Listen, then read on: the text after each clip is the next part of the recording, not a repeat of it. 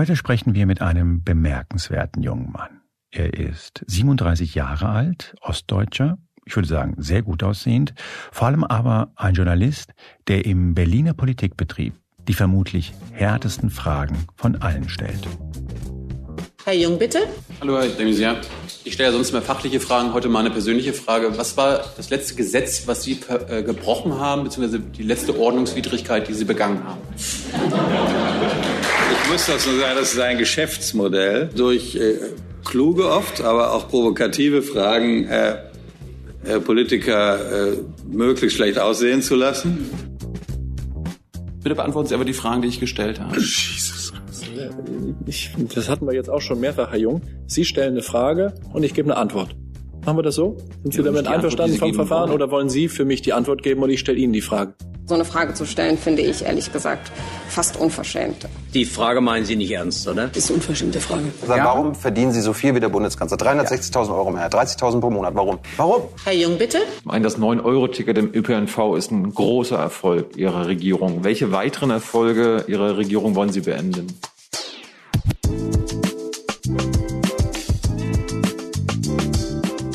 Hier ist Moreno Plus Eins, der Gesprächspodcast des Spiegel. Ich heiße Juan Moreno und ich spreche heute mit Thilo Jung. Und man kann das nicht anders sagen, dieser Mann ist in der Polithauptstadt Berlin eine richtige Hausnummer.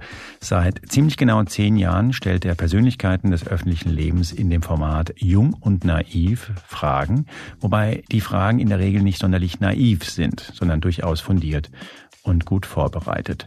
Seit 2014 ist Tilo Jung Mitglied der sogenannten Bundespressekonferenz und gilt dort als der härteste, manche würden sagen auch als der nervigste aller Fragensteller. Regelmäßig ärgert er sichtlich die anwesenden Regierungssprecher, manchmal aber auch die anwesenden Kollegen und Kolleginnen, die sein ständiges Nachbohren einfach nur noch nervtötend finden. Zu sehen ist das Ganze auf YouTube. Tilo Jung hat über eine halbe Million Abonnenten und damit mehr als der Nachrichtensender Phoenix und NTV zusammen. Mich hat vor allem interessiert, wer Tilo Jung ist, wie dieser Mensch tickt. Das Interview mit Tilo Jung habe ich mehr oder weniger erwartungsgemäß mit exakt der Formulierung begonnen, mit der auch er seine Gespräche beginnt, nämlich mit den Worten, ich habe einen neuen Gast. Wer bist du denn? Ja, ich bin Thilo Jung, Politikjournalist. Warum? Weil ich es eigentlich nie werden wollte, aber jetzt gezwungen war, es zu werden. Wer hat dich gezwungen? Äh, mein, mein Werdegang. Ich hatte ja eigentlich vor, irgendwie genau, Startup-Millionär zu werden oder irgendwie Jurist und habe dann quasi qua Studium gelernt, dass das was ist, was ich nie werden sollte und äh, wofür ich auch nicht gemacht bin. Und dann war ich quasi gezwungen, irgendwie mir einen, irgendwo einen Nebenjob zu suchen und habe dann wieder bei Radio 1 irgendwie äh, angefangen und beim Medium, Medium Magazin, nee, Medienmagazin bei Jörg Wagner mitzumachen. Und der hat mich so ein bisschen gefördert. Ich habe nämlich zwischendurch gemodelt gehabt, einfach nur um äh, Geld zu verdienen im Studium, war halt die einfachste Möglichkeit. Äh, und habe dann aber immer gemerkt, dass ich, wenn ich vor der Kamera reden sollte, ähm, habe ich Lampenfieber gehabt und habe gestottert. Oh, tatsächlich? Ja, es war ganz, ganz krass. Ich, konnte, ich hatte nie Probleme im, im Radio zu reden äh, oder wenn ich Interviews geführt habe oder so weiter. Aber äh, wenn eine Kamera auf mich gerichtet war, war ich total nervös. Nein, du warst Stotterer vor der Kamera? Ja, ich konnte das nicht. Also ich hatte total Lampenfieber. Ich war total, äh, das war überhaupt nicht mein Ding. Und dann meinte Jörg so, red doch einfach mal mit Leuten und film dich dabei. Okay, und, gewissermaßen ein Radiointerview mit einer Kamera an genau. im Raum. Und äh, wenn du dir meine, meine ersten Folgen anguckst, das war ja wirklich nur mit dem iPhone gefilmt. Sie sehen entsprechend aus. Ja, es war, aber es war ja nie geplant, dass da irgendwie eine Serie draus zu machen. Ich wollte einfach nur sechs, sieben Folgen machen und äh, ich glaube, der das die gute Idee von mir war dann, das quasi nicht Freunden zu zeigen oder irgendwem einfach nur zu zeigen, den ich kenne, sondern einfach auf dem YouTube-Kanal hochzuladen und der Öffentlichkeit, der fiesen Öffentlichkeit vorzuführen. Und ich war überzeugt, na, die werden mich jetzt richtig slammen und ähm, äh, auseinandernehmen. Aber es kam irgendwie gut an. Ja. Also ich hatte gar nicht das äh, Bedürfnis, irgendwie eine Politik-Journalismus-Show daraus zu machen also beziehungsweise so ein Interviewformat, aber das wurde dann irgendwie nach sechs Folgen, hat irgendein, glaube ich, der Deutschlandfunk schon irgendwie drüber berichtet, so, oh Mensch, da ist ja mal was im Internet los. Und dann hat sie das verselbstständigt. Dann habe ich gemerkt, okay, das, das könnte ja was sein, was ich machen könnte. Was wolltest du denn werden, als du klein warst? Als ich klein war, Hm, ich wollte, ich wusste nur, ich komme ja aus eher prekären Verhältnissen. Ich wollte, ich wollte irgendwie hoch hinaus, irgendwo in die Großstadt und irgendwie schnell Geld verdienen. Ich habe, ich kam mir dann, ich war in Amerika in der Highschool, äh, wurde sehr amerikanisiert, also im Sinne von, okay, einfach äh, egal wie, schnelles Geld machen, schnell reich werden, raus aus der Armut. Wieso kommst du aus prekären Verhältnissen? Wieso so? Ich, bin, ich, ich stamme aus der DDR. äh, Ich komme da aus Mecklenburg-Vorpommern vom Land. Das reicht noch nicht. Ich weiß, in welche Richtung das geht, aber es reicht noch nicht. Ähm, äh, die Mehrzahl meiner meines Lebens ist mein Vater arbeitslos gewesen. Meine Mutter hat hat sich immer quasi für uns alle durchgeschlagen und es war immer gerade so genug ähm, zu Hause auf dem Tisch. Was hat die denn gemacht? Ähm, also vor der Wende war sie Standesbeamtin und dann haben auch beide, so wie alle bei uns in der Familie, ihre, ihre Berufe verloren, ihre Jobs. Und sie hat dann die letzten 25 Jahre in der Autobranche gearbeitet. Wie alt waren denn deine Eltern, als die DDR zusammenbrach? Ich glaube Ende 20. Genau, Ende 20 waren sie. Anfang 60 geboren. Und du? Ich war, äh, als die Mauer gefallen ist, vier.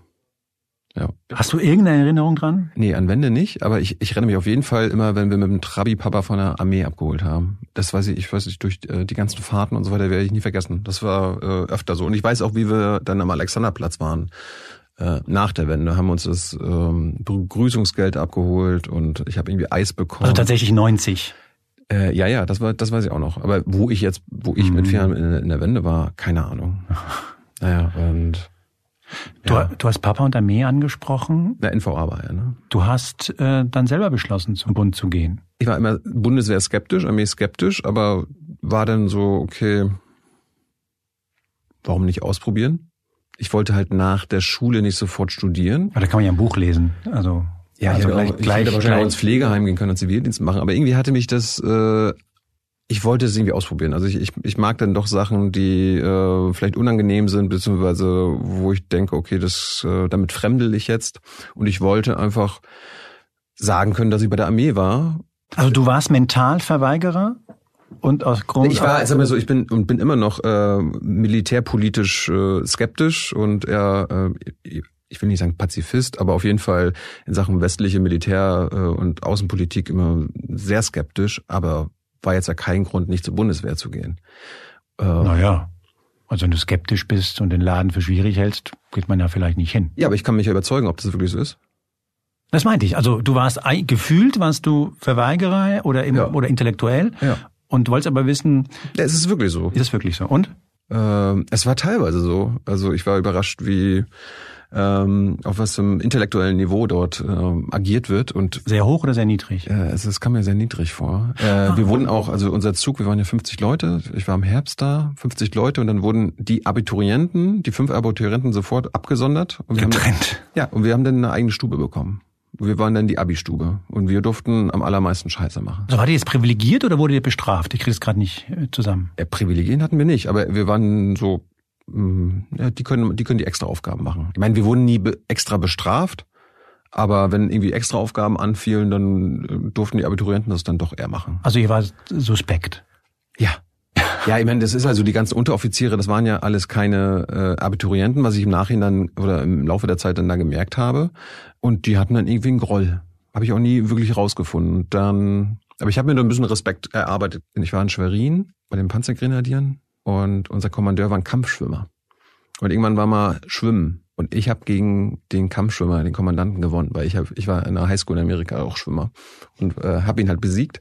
Und seitdem hatte ich seinen Respekt und äh, seitdem hat er mich gemocht und ich konnte, ich kam mit ihm gut klar. Und dann konnten die Unteroffiziere und Feldwebel und so weiter auch nichts mehr wirklich mit mir machen. Sag mal, wenn man jetzt jemanden, der dich vielleicht von den Videos und von dem Image, dass du eher so ein kritischer Nachfrager bist, kennt und sich dann vorstellt, der Typ bei der Bundeswehr. Ähm, wie genau funktioniert dieser Cocktail? Ich habe da auch kritische Fragen gestellt. Wie fanden die das denn? Ja, das ist äh, ungewohnt, beziehungsweise halt die Klappe. Aber welche kritische Frage kannst du denn stellen, wenn der dir sagt, pass auf, hier ist ein Hindernislauf, nimm die Beine in die Hand? Ja, das war also die sportlichen Sachen habe ich nicht hinterfragt, aber irgendwie, wenn wir irgendwie irgendwas äh, putzen mussten oder extra Aufgaben erfüllen mussten und ich immer nur gesagt habe, warum denn? Warum denn jetzt wir schon wieder? Weißt du, sowas. Also das, dieses ganze Hinterfragen der Motivation der Befehle. Ist das nicht sehr, sehr unmilitärisch? So eine natürlich, Fragestellung? natürlich. Und ich habe auch am Ende, äh, die haben mich auch versucht, manchmal zu bestrafen und ich habe dann auch immer ins Soldatengesetz geguckt. Also ich, die haben uns ja, die mussten uns ja sowas aushändigen, da gab es ein Soldatengesetz und am Ende habe ich einfach Soldatengesetz zitiert. Also hier, Soldatengesetz, Paragraph so und so, ähm, das dürft ihr gar nicht mit mir machen. Und dann hat der Feldwebel mich angeguckt und meinte so, oh, du Arsch. Ja, hau ab. ja, also die haben dich natürlich versucht zu schikanieren. Warst du als kleiner Junge auch schon so, dass du jemand, der so Klugscheißer gehen hatte? Also warst du schon als kleiner Junge oder Heranwachsender jemand, der gerne Autoritäten hinterfragt hat? Und idealerweise mit einem kleinen Gesetzbuch kam, um das zu un untermauern? Das, oder? Mit, das mit dem Gesetzbuch hat erst äh, bei der Bundeswehr angefangen, weil ich wusste, okay, da, da gibt es sowas. Ansonsten, ich habe Autoritäten eigentlich immer sehr geschätzt, wenn die mir halt, äh, wenn die mich gefördert haben, wenn die mich äh, gelassen haben und mich quasi ähm, gedanklich, intellektuell aus, austoben ließen. Äh, ich war, so wurde es mir jeweils mal berichtet, ich war immer sehr schnell und keine Ahnung, wenn es in der, in der Grundschule oder in der Schule irgendwie Aufgaben gab und ich war schneller fertig, ja, hat Thilo halt andere, äh, die Mitschüler halt irgendwie genervt oder irgendwie abgelenkt, obwohl die noch nicht fertig waren. Und dann, mhm. ja, ich glaube, dadurch bin ich so ein bisschen so Klassenclown-mäßig. Ich weiß nicht, ob ich Klugscheißer war, äh, würden wahrscheinlich auch einige sagen, aber ich war eher so Klassenclown und hab äh, andere abgelenkt. Also warst du beliebt in der Schule? Nee, das würde ich gar nicht sagen. Der Klassenclown? Ja, ne, es gibt ja auch äh, Klassenclowns, die glauben, dass sie äh, beliebt sind oder vielleicht gar nicht so beliebt sind. Nee, ich war ich war nie der beliebteste. Äh, aber ich glaube, ich hatte immer Respekt, weil ich habe dann quasi das auch mit Leistung beziehungsweise mit, die haben gemerkt, da, da steckt was hinter. Äh, ich habe ja dann auch für die Zeitung damals schon gearbeitet mhm. und habe die, habe trotzdem gute Noten geschrieben und äh, wenn ich irgendwie dazwischen gequatscht habe oder diskutiert habe, ich wusste ja, wovon ich rede. Aber ich glaube, es war eher, es war, ich war eher vorlaut. Okay. Okay. Also das, das, das war, mhm. das, das, das Adjektiv würde ich eher verwenden. Das wurde mir im Großen und Ganzen immer wieder vorgehalten. Also und darum, entweder habe ich immer genau vor dem Lehrer sitzen müssen. Ich wurde immer alleine gesessen. Ich, ich hatte immer einen eigenen Tisch. Du hast deine Schulzeit alleine an einem Tisch verbringen müssen? Oder? Ja, also im Unterricht selbst. Ja. Aber es ist auch, hat auch wieder einen Vorteil. Dann hat man, äh, ich konnte mich dann anders weiterbilden. Hm. Also ich war dann irgendwie schneller fertig, aber konnte dann noch nebenbei noch andere Sachen lesen oder so. Bist du in einem Haushalt aufgewachsen, jetzt, wenn du so drauf guckst, mhm. eher so liberal, geprägt durch klares Klassenbewusstsein oder wie auch immer man das nennen möchte? Oder eher konservativ? Was würdest du sagen? Was eine, was für eine was für eine Impfung hast du gewissermaßen früher ja, Ich, hatte, ich habe eine absolut unpolitische Impfung bekommen.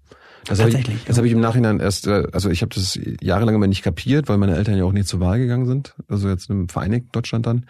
Und ich habe das immer so nicht verstanden und habe sie dann auch immer, äh, also gerade als ich dann so 14, 16 war und selber noch nicht wählen konnte und ich habe das immer nicht verstanden, warum die dann nicht wählen gehen. Irgendwann habe ich kapiert, also weil meine Eltern mir das dann auch erzählt haben, naja, in der DDR, da ist Papa auch nicht wählen gegangen. Er wollte nicht wählen gehen, aber dann ist immer um 17.55 Uhr sonntags die Polizei, sein Kumpel, vorbeigekommen, hat an die Tür geklingelt, hat gefragt, Jörg, warst du schon wählen? Papa so, nope, komm mal mit. Und dann ist er mit, mit seinem Kumpel, der bei der Polizei war, äh, zum Wahllokal gefahren, musste äh, vor seinen Augen seine Stimme abgeben. Vor seinen Augen? Und ist dann äh, wieder nach Hause gebracht worden. Meinte der Kumpel das nett oder war müsste ja, das war, man das war die Aufgabe oder müsste man Kumpel dann in Anführungszeichen setzen? Ja, im Nachhinein immer äh, meine Eltern weigern sich auch in ihre Stasi-Akten reinzugucken, weil sie gar nicht wissen wollen, was sie da alles rausfinden können ob nun in der Familie selbst, da gibt es auch Vermutungen und in der, in der freundschaftlichen Umgebung.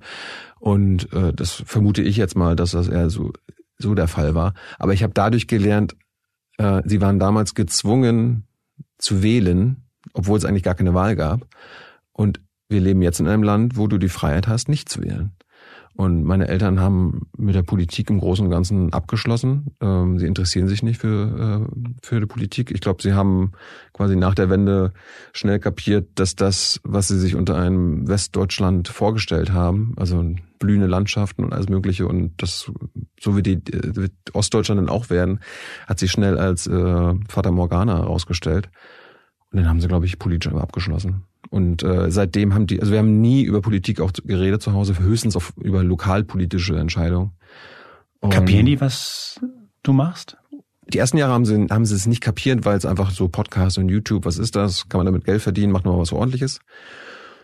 Und ich glaube, als ich dann mal den Grimme Online Award bekommen habe oder irgendwie für einen Fernsehpreis nominiert war und Anne Will und ich irgendwie ähm, gleich auf waren oder so weiter. Äh, dann haben sie gemerkt, okay, irgendwas, irgendwas Wichtiges muss er machen. Und dann hat die unsere Zeitung auch über mich berichtet.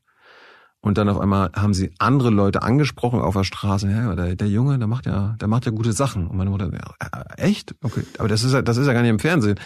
Nee, aber das ist ja online ist super gut.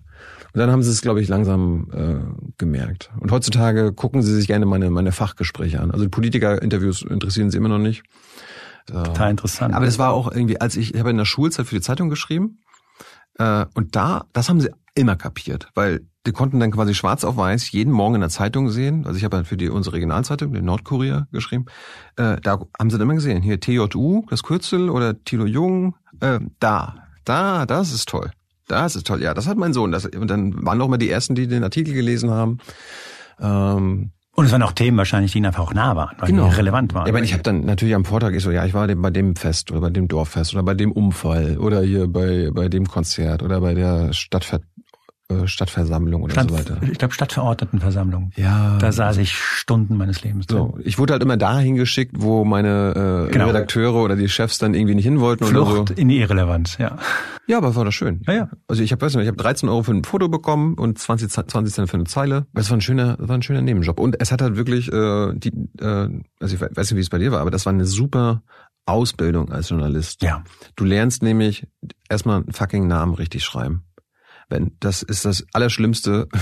Mir passiert das manchmal heute noch und ich dreh durch. Nice. Es nervt mich auch, wenn, wenn man meinen Namen falsch schreibt. Ne? Ähm, aber das habe ich gemerkt, okay, wenn du den immer den Namen, immer den Namen richtig schreiben, weil sonst beim Bäcker wird dir gesagt, ja, ist doch schön, was du geschrieben hast, aber du hast meinen Namen falsch geschrieben, du Arsch. Und du lernst richtig zitieren, weil am nächsten Morgen kannst du sie auch beim Bäcker dann irgendwie sehen oder in der Schule. Habe ich nie so- gesagt. Das habe ich gar nicht gesagt. Darum immer schön mitschreiben und so weiter. Und das sind so die handwerklichen Fähigkeiten, die wichtigsten, glaube ich, handwerklichen Fähigkeiten, äh, die du mitbringen musst. Die habe ich dann quasi on the job als Jugendlicher gelernt. Du, du kriegst so ein Feedback, ne? In so einer Ja. Lokalredaktion kriegst du so ein Feedback direkt von den Leuten, die das betrifft, weil die im Zweifel die Leute, die du interviewt hast, besser kennen als du. Das auch. Das ist schon äh, eine gute Schule. Du lernst, du lernst auch, dass ähm, irgendeiner es immer besser weiß.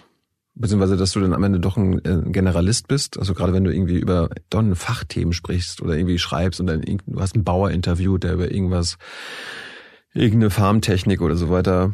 Aber sie wissen es auch besser. Das ist halt, was Journalisten gerne vergessen, dass sehr oft die Leute es wirklich besser Ja, wissen. ich weiß. Und äh, aber diese Humbleness, ich komme jetzt aufs, aufs deutsche Wort nicht. äh, Bescheidenheit. Diese Bescheidenheit, die, die nimmst du mit, die lernst du mit. Und das ist, glaube ich, so ein bisschen auch, was, was was ich bei Jung und Naiv ja auch mache. Ich tue, ich tue ja gar nicht so, als ob ich es besser weiß, sondern ich tue einfach, also übertrieben wahrscheinlich so, als ob ich gar nichts weiß oder zu wenig weiß. Da sprechen wir gleich nochmal Hm. drüber. Was sich so ein bisschen durchzieht, wo so ein paar Mal auch hochgepoppt und eben schon im Gespräch schon wieder. Du warst in den USA Mhm. Und danach wolltest du Geld verdienen als Ziel. Also Erfolg haben, raus aus der Provinz. Und dann hast du das gemacht, was man mit so einem Mindset vielleicht auch am ehesten macht. Gott, Mindset, Äh, ja. Aber Mindset war wahrscheinlich das richtige Gespräch. Ja, ich, ich, ich war halt war, ich wolltest war, du BWL oder hast BWL studiert? Ja, aber mit dem Ziel, dass ich ein Startup gründe. Also willst du Geld machen? Ja. Ich wollte, ich wollte Was ganz ist das für ein Typ, der jetzt regelmäßig total kapitalismuskritische Tweets, ähm, Antikapitalistisch würde ich sogar sagen, ja. antikapitalistische äh, Tweets loslässt und noch vor 17, 15 Jahren Ja. Einfach nur reich werden wollte. ich habe dieses, also ich bin ja quasi im Kapitalismus aufgewachsen und habe dann quasi im Motherland des Kapitalismus äh, das mal richtig aufgesogen und äh, In Amerika meinst du jetzt? ich habe ja? in Texas, Mhm. äh, Texas gelebt. Das war damals auch noch der der Start von dem damaligen Präsidenten George W. Bush und es hat das hat mich das mir hat mich alles so fasziniert und weil die die Schulzeit, also wirklich die Highschool an sich und die Bildung, die ich dort genossen habe, die war wirklich klasse. Die hat mich wirklich weitergebracht. Das war die schönste, das schönste Schuljahr, was ich je erlebt habe.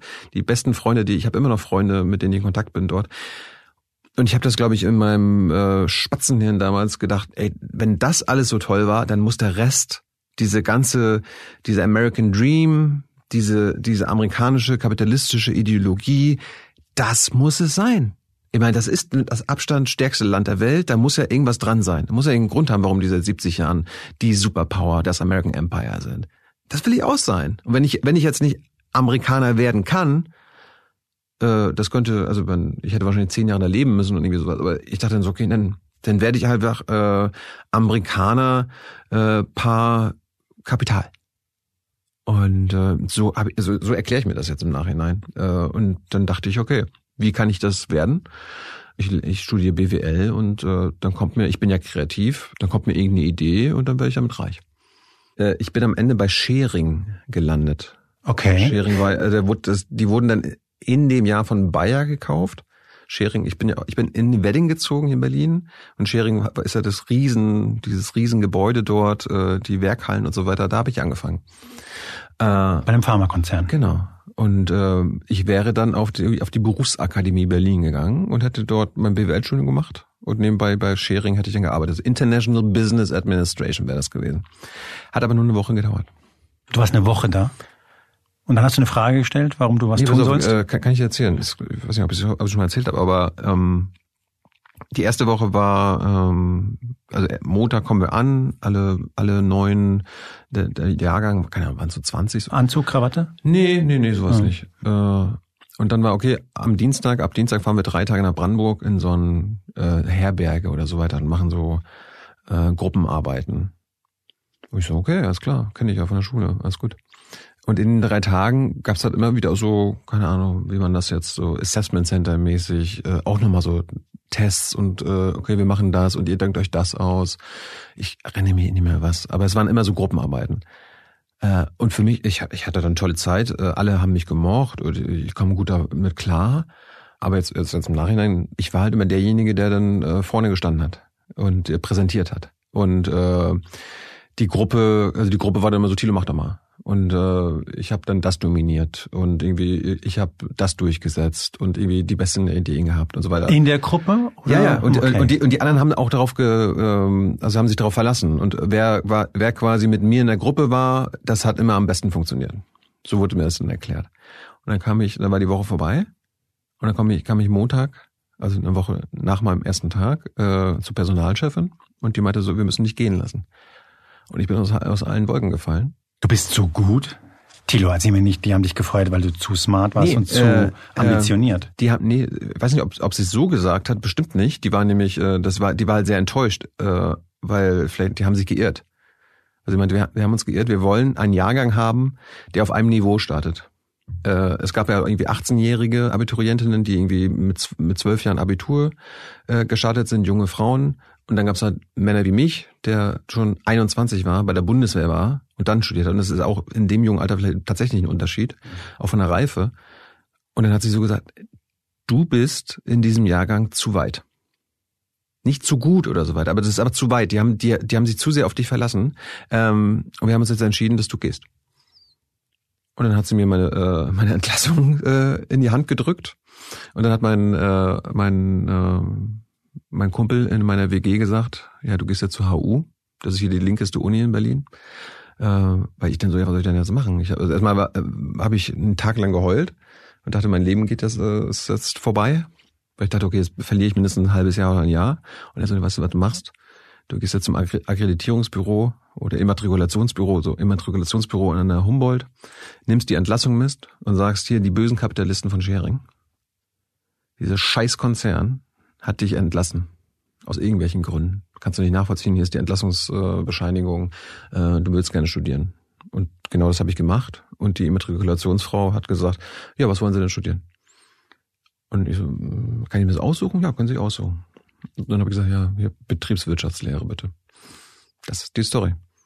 Und dann habe ich mir, dann habe ich äh, BAföG beantragt äh, und habe dann quasi genauso viel für die oder Geld bekommen, wie äh, die Ausbildungsentschädigung von Schering war. Das hat mich dann beruhigt und habe dann nebenbei noch gearbeitet. Erst beim Kino, wo ich meinen besten Freund kennengelernt habe, mit dem ich jetzt auch Jung Naiv mache.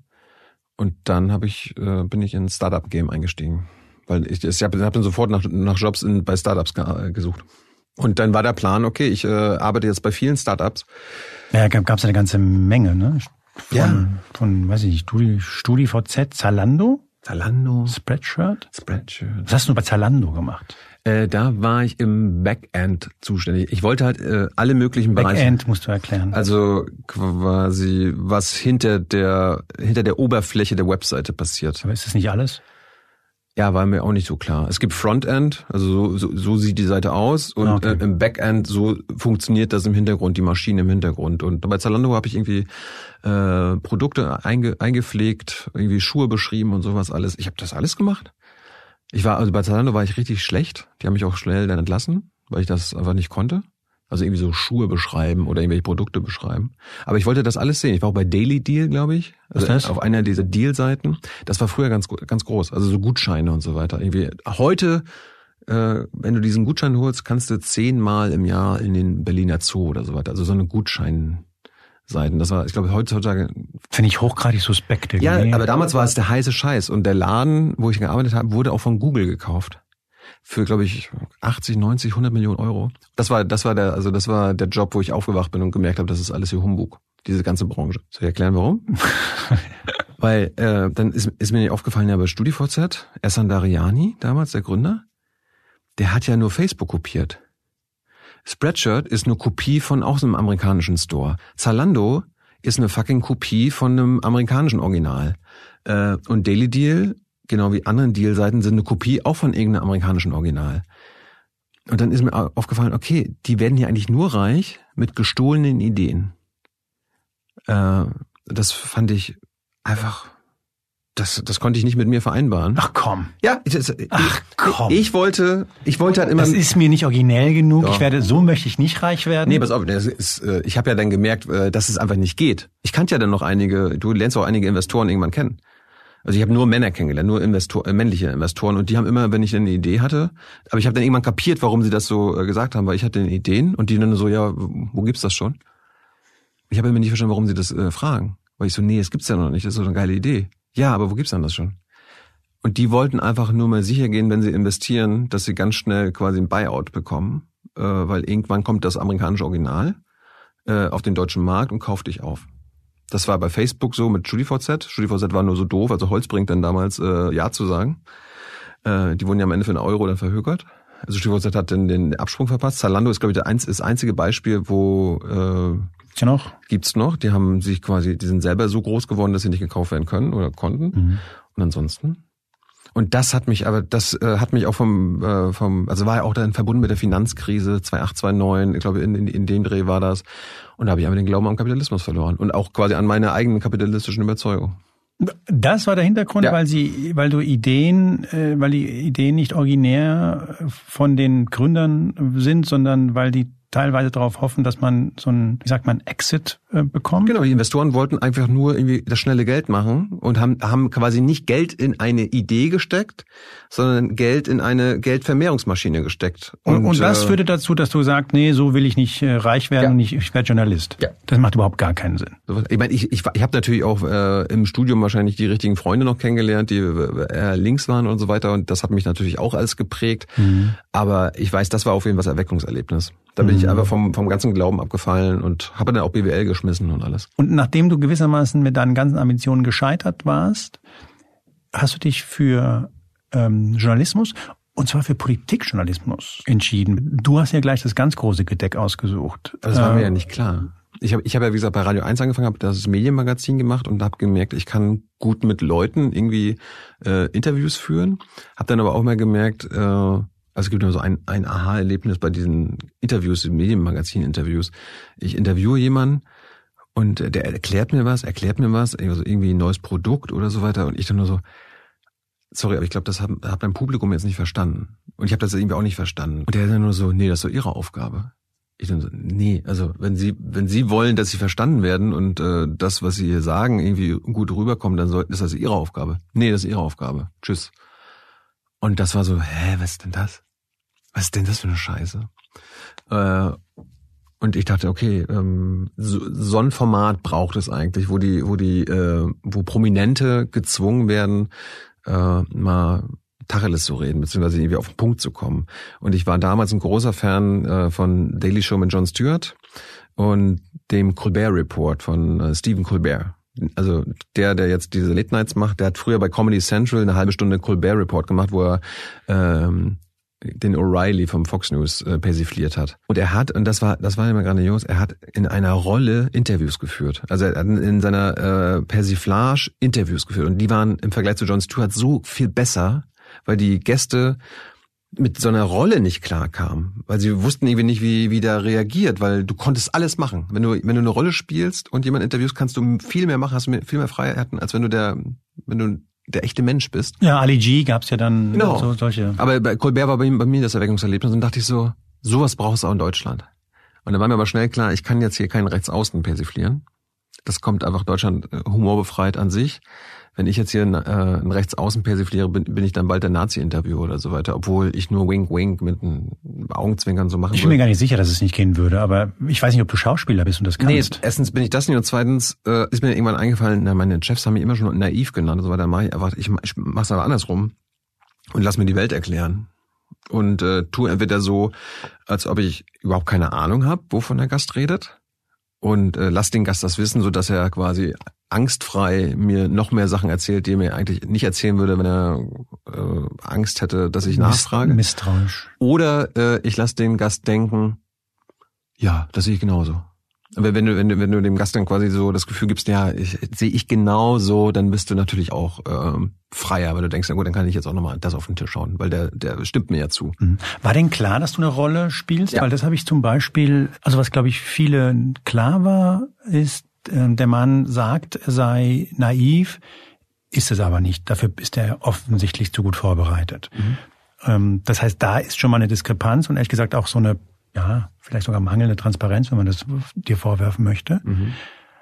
Aber dass es eindeutig ein fiktionalisierter Charakter ist, ich weiß nicht, ob das jedem klar war. Oder klar ist. Das, das weiß ich nicht. Es war, ich habe es auf jeden Fall früher viel expliziter erklärt und ich so, okay, das, ich spiele jetzt hier eine Rolle, ich spiele den Jungen und Naiven, ich stelle dir jetzt hier auch manchmal dumme Fragen, also die für dich vielleicht dumm klingen oder wo du denkst, oh, was soll denn das?